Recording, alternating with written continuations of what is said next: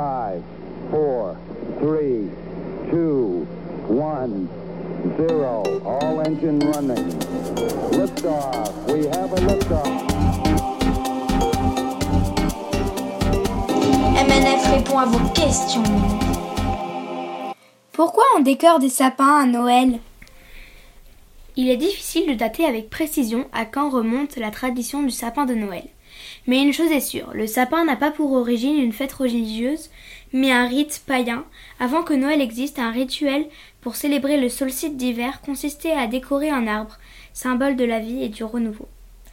On retrouve donc ce symbole de l'arbre dans le monde antique et médiéval, avant qu'il ait été assimilé par le christianisme.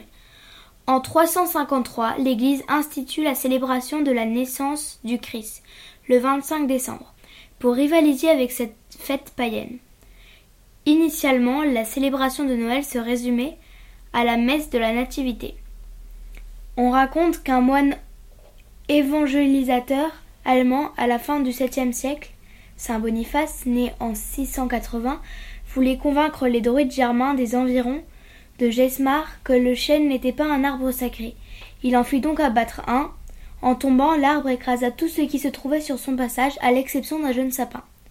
À partir de là, la légende fait son œuvre. Elle raconte que saint Boniface a qualifié ce pur hasard de miracle et déclaré dans sa même prédication Désormais, nous appellerons cet arbre l'arbre de l'enfant Jésus. Depuis, on plante en Allemagne de jeunes sapins pour célébrer la naissance du Christ.